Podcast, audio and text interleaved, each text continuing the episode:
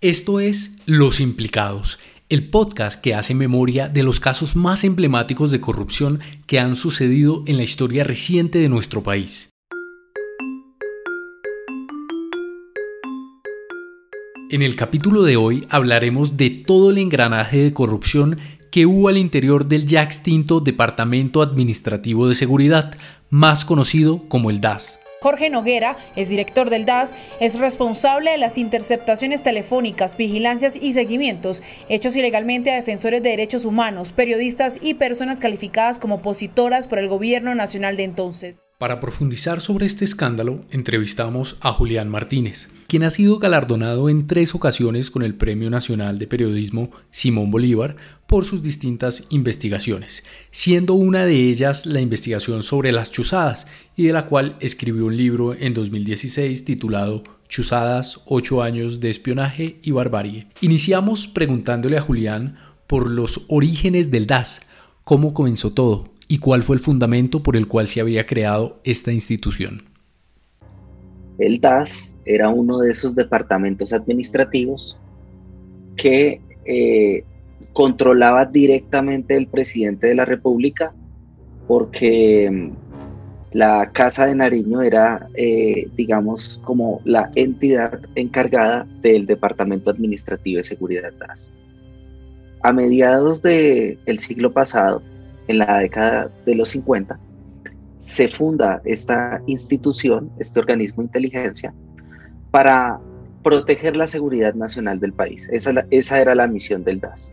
Producir inteligencia estatal para que el presidente de la República tome mejores decisiones en pro de la seguridad nacional de un país.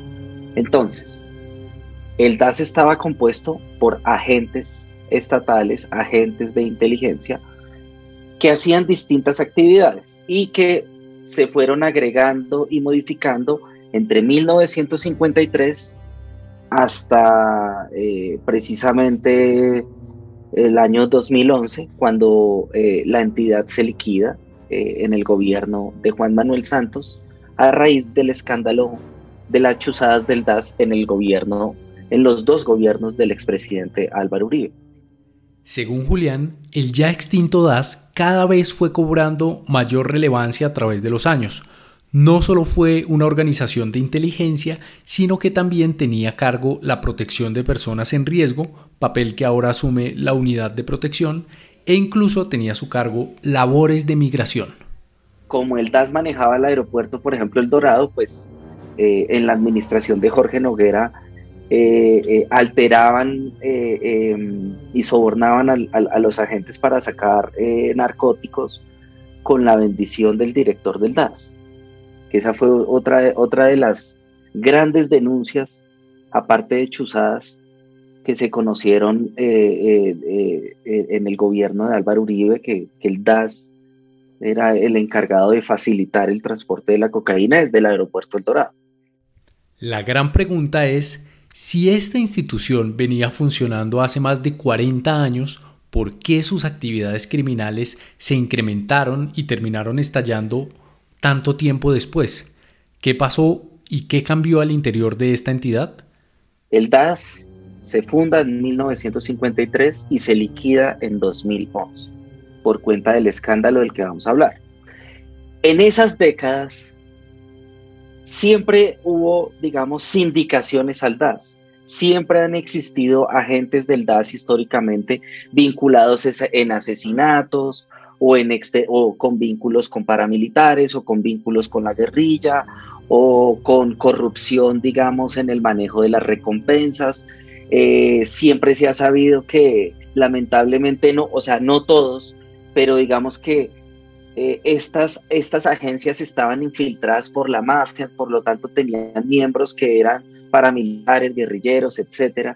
Digamos que durante, históricamente siempre se cuestionó al DAS por, por sus actividades criminales, eh, eh, siempre, en todos los gobiernos, en el, en, el, en, el, en el, gobierno de Belisario, en el gobierno de Virgilio Barco, en el gobierno de Gaviria, en el gobierno de San Pedro, en el gobierno de Pastrana. Digamos que siempre hubo un cuestionamiento a miembros del DAS Pero digamos que uno podría decir, bueno, digamos tú ves que el general Maza Márquez, director del DAS en el gobierno de César Gaviria, hoy está condenado por el asesinato de Luis Carlos Galán, por ejemplo. Digamos que podríamos ver históricamente que este no era un problema únicamente del gobierno del expresidente Álvaro Uribe. Sí, todos los gobiernos han tenido cuestionamientos por el DAS, por Chuzadas.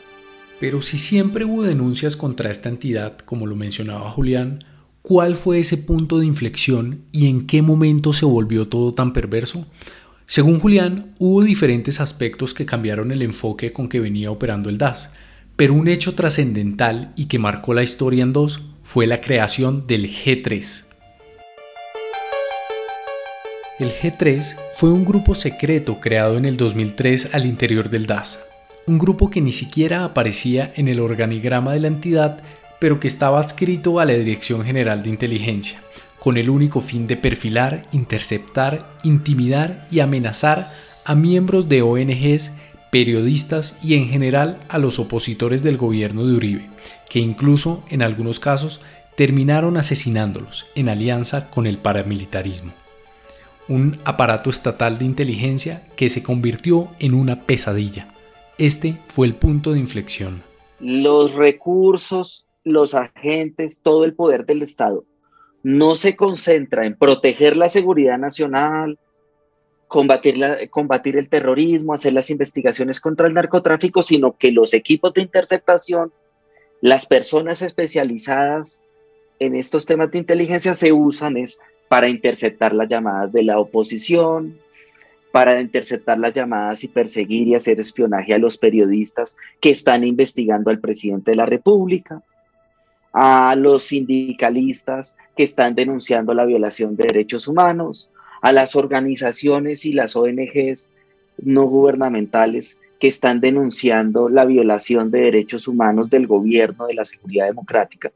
Porque desde el inicio del gobierno del expresidente Álvaro Uribe, en el año, en agosto de 2002, él ya en febrero de 2003, es decir, a seis meses, él ya tenía cuestionamientos gravísimos en materia de derechos humanos, porque, por ejemplo, había un incremento de capturas en toda Colombia, porque a todo, el, a todo pueblo que llegaban, usted es terrorista, usted es guerrillero, usted. Entonces empezó a haber un fenómeno de capturas masivas, y no de delincuentes, sino de defensores de derechos humanos de personas que se habían caracterizado en los pueblos, en las regiones de Colombia, o de enfrentar jurídicamente a, las empresas vinculadas con los paramilitares que le quieren quitar las tierras, denunciando a los parapolíticos de la zona, denunciando que el ejército violentaba las propiedades de los campesinos, que los querían vincular con la guerrilla. Entonces, ¿cuál entonces lo que distingue al escándalo del gobierno Uribe con los demás que que la opinión pública o históricamente ha ocurrido en el DAS, es que toda esta, todo el esfuerzo de una agencia de inteligencia se concentró en perseguir a los enemigos personales y políticos del presidente Álvaro Uribe. Y él mismo participó en reuniones con paramilitares y con narcotraficantes para estructurar todo el complot de las cosas que se gestaron desde el DAS. Este grupo arremetió contra organizaciones de derechos humanos y principalmente contra el colectivo de abogados José Alvear Restrepo, lo que se conoció como la Operación Transmilenio.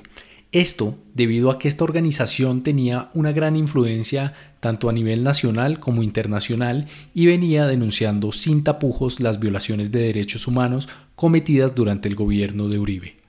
También, algo que nos llamó la atención de este grupo G3 fue el énfasis que tuvo en perseguir mujeres, según nos contó Julián. Los funcionarios del DAS eh, en el gobierno de Uribe se ensañaron especialmente contra las mujeres. O sea, tenían una especial, eh, digamos, acoso contra las mujeres. Eso me parece interesante resaltarlo eh, en el sentido em, que había, había como una, un ensañamiento muy específico a, hacer este perfilamiento de las mujeres y atacarlas. Hay un, hay un caso emblemático que es el de la periodista Claudia Julieta Duque, que ha logrado llevar a juicio y ha logrado que se condenen, por ejemplo, eh, eh, a, a seis funcionarios del DAS por tortura psicológica. Estas torturas psicológicas fueron llevadas a cabo rigurosamente a través de un protocolo, pues al interior del DAS se diseñó todo un manual de intimidación de cómo afectar a las personas que estaban perfilando. Por eso, para Julián, el delito menos grave que se cometió desde el DAS fue el de las interceptaciones telefónicas, es decir, las chuzadas porque detrás de esto existió todo un concierto para delinquir al servicio de la criminalidad para buscar otros objetivos en alianza claramente con grupos paramilitares. ¿Cómo se dio esta relación entre el paramilitarismo y el DAS? Desde finales de los años 70, con el surgimiento del gran auge del, del narcotráfico y la conformación de grupos como el MAS, que era Muerte a Secuestradores, un grupo que crea eh, la familia política de Álvaro Uribe, que son los narcotraficantes Ochoa Vázquez. Entonces, historia política y narcotraficante colombiana. Ellos, ellos empiezan a conformar estos grupos y como yo te decía anteriormente, eh, Juan, históricamente el DAS y los miembros del DAS siempre han tenido cuestionamientos por tener vínculos directos con las organizaciones de narco, del narcotráfico, con guerrillas, con corruptos y con paramilitares. Entonces, en la década de los 80 y los 90 tuvo un gran auge de esos vínculos. La diferencia con el gobierno de Álvaro Uribe es que el 7 de agosto de 2002, Álvaro Uribe le entregó el DAS a las Autodefensas Unidas de Colombia. Es decir, si tú revisas los vínculos del DAS con los paramilitares, pues en los 80 estos vínculos se producen para que el DAS ejecute y contribuya a la labor del exterminio de la Unión Patriótica.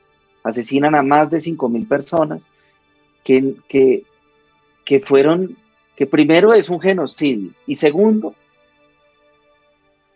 fueron asesinadas con la ayuda del Estado y competición del Estado.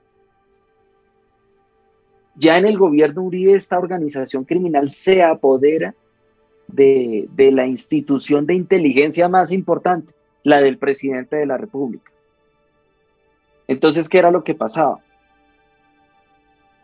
Que Jorge 40 organiza un fraude electoral en las elecciones presidenciales de mayo de 2002, le consigue 337.085 votos a la campaña de Álvaro Uribe, lo que le permite ganarle en primera vuelta. Ahora se acerca el gerente de campaña en el Magdalena, en donde se ejecuta el fraude electoral en la zona de Jorge 40. El gerente es Jorge Noguera Cotes, el, primer director del DAS de Álvaro Uribe, que dura hasta octubre de 2005. Sale por unos cuestionamientos muy graves de, de vínculos con los paramilitares y posteriormente es condenado por vínculos con paramilitares.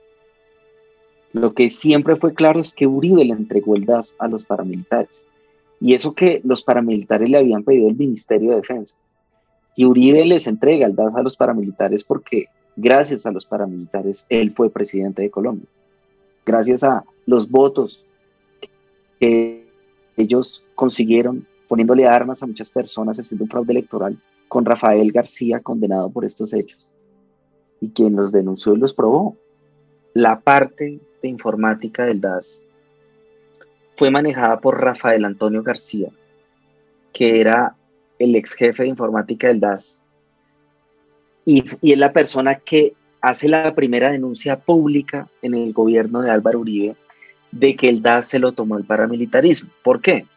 Porque resulta que en enero de 2005 estamos en, la, en el gobierno Uribe, estamos en la administración de Jorge Noguera, tenemos el DAS está siendo cuestionado por vínculos con paramilitares y la justicia, la fiscalía captura al, al ex jefe de informática y el ex jefe de informática al, al, verse traicionado por, por Uribe y por Jorge Noguera, el tipo prende lo que se denomina en Colombia, prende un ventilador, prende, eh, eh, eh, hace, unos señalamientos, hace unos señalamientos gravísimos en la revista Semana, esta es una investigación que hace el periodista Ricardo Calderón.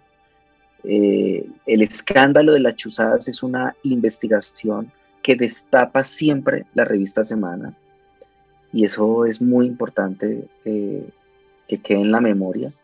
Hace una primera investigación en enero de 2005, cuando estalla el escándalo de Rafael García. Posteriormente hace una nueva entrega en abril de 2006, en plena campaña por la reelección de Álvaro Uribe, en donde también a la par está estallando el escándalo de la parapolítica. El escándalo de las chuzadas del DAS está conectado a todos los escándalos del gobierno de Uribe porque él precisamente hacía inteligencia y utilizaba todos los servicios de inteligencia para interceptar las llamadas y saber los movimientos de, digamos, de, de los posibles blancos que tomaban decisiones que estaban en contravía de sus intereses. No sé si me voy a entender, Juan Pablo. Entonces, por ejemplo, él tenía interceptada la corte porque la corte iba detrás del primo y vive detrás de él. ¿sí? Él tenía interceptado la oposición porque quería saber cómo iba a ser el control político y porque él necesitaba saber todo y, especialmente saber con qué los podía chantajear. ¿sí? Él interceptaba a los periodistas porque necesitaba saber qué iban a sacar los periodistas, pero también necesitaba saber quiénes eran las fuentes de los periodistas. Es que esto es gravísimo, Juan Pablo. El expresidente Álvaro Uribe ordenó un operativo para identificar las fuentes del periodista Daniel Coronel. El señor Bernardo Moreno Villegas fue condenado por esto, María del Pilar Hurtado, en la sala penal de la Corte Suprema de Justicia. Entonces, digamos que la chuza, y lo peor, Juan Pablo, es que este escándalo liquida el DAS, se acaba la institución la gente piensa que se acabó el problema y no, no, el problema no era el DAS. El problema siempre ha sido la política institucional de ver al pensamiento diferente como un pensamiento guerrillero, un pensamiento terrorista, un enemigo del Estado. Porque entre otras cosas mi libro revela en el capítulo 7 que en el piso 9 del DAS se pegaban en, en las juntas las frases de Álvaro Uribe en las que estigmatizaba a la oposición a los periodistas y decían, estas son las órdenes del presidente. Pegaban las frases en las paredes para que los detectives llegaran a las juntas y tuvieran una inspiración en las órdenes que las daba el presidente de la República. En el libro se revelan los correos electrónicos cuando un director del DAS ordena pegar eso en las paredes para que esto constituya como una motivación y un mensaje directo de Uribe a los detectives que ejecutaban estos delitos. Entonces digamos que hay una cantidad de, de, sucesos que se me vienen a la memoria, pero, pero pues que sin duda alguna, pues lamentablemente hay que decir que a pesar de que se acabó el DAS, eh, estas prácticas no han terminado en Colombia. Tras la liquidación del DAS en el año 2011, aún persiste un riesgo latente. Sin embargo, ¿cuál es esa diferencia que existe ahora con los organismos de inteligencia y en especial con la Dirección Nacional de Inteligencia, que fue la entidad que se creó en el año 2011, frente a lo que era el entonces DAS? Bueno, mira, eh, en primer lugar, mira, el DAS tenía tres funciones. Producir inteligencia para el presidente de la República y proteger la seguridad nacional la protección de, los, de las personas amenazadas en Colombia y el manejo migratorio de los aeropuertos, los trámites en los aeropuertos, el control de los aeropuertos. Entonces, mira, liquidaron el DAS, eran 7.039 funcionarios. Entonces, 700 se fueron para una, una cosa que se llama ANI, Agencia Nacional de Inteligencia. 700 tipos del DAS se fueron para allá para hacer la inteligencia, en, bueno, en ese momento de Juan Manuel Santos y hoy de Iván Duque, ¿cierto? Otro pedazo se fue para la Unidad Nacional de Protección a conformar unas empresas contratistas llenas de agentes del, del DAS, que hoy en día son los escoltas de los ministros, de la gente amenazada, toda esa vaina. Y otro pedazo administrativo se fue a trabajar a migración, ¿cierto? Entonces, primer, primer lugar, la solución histórica que hace el gobierno de Santos es liquida DAS, lo extingue y dice, bueno, Uribe destruyó esta cosa, yo aquí, bueno, eh, yo voy a crear una vaina para mejorar esta vaina, ¿cierto? Entonces crea la ANI, la Unidad Nacional de Protección y Migración Colombia. Perfecto. Hoy en día nos damos cuenta que el problema no era el DAS. El problema no era el DAS. El problema es la política, algunas personas, la mente. Es que es una entidad que se manejaba con intereses políticos. Entonces, ¿por qué un equipo que vale 5 millones de dólares, un equipo de interceptación de llamadas, en vez de ponérselo a Otoniel, al Chapo Guzmán, porque hay que decir, el DAS nunca nunca produjo un informe de inteligencia del Chapo Guzmán, a pesar que fue el año entre 2002 y 2010, ha sido el año que el Chapo consiguió el mayor número de activos en Colombia eh, eh, a través de las empresas. Y hoy, qué curioso, un hermano del expresidente Álvaro Uribe era miembro eh, del cartel de Sinaloa con Dolis y Fuentes Villa, que la esposa de Jaime Alberto Uribe Vélez. Eh, la, sobrina de Uribe también es miembro del cartel de Sinaloa.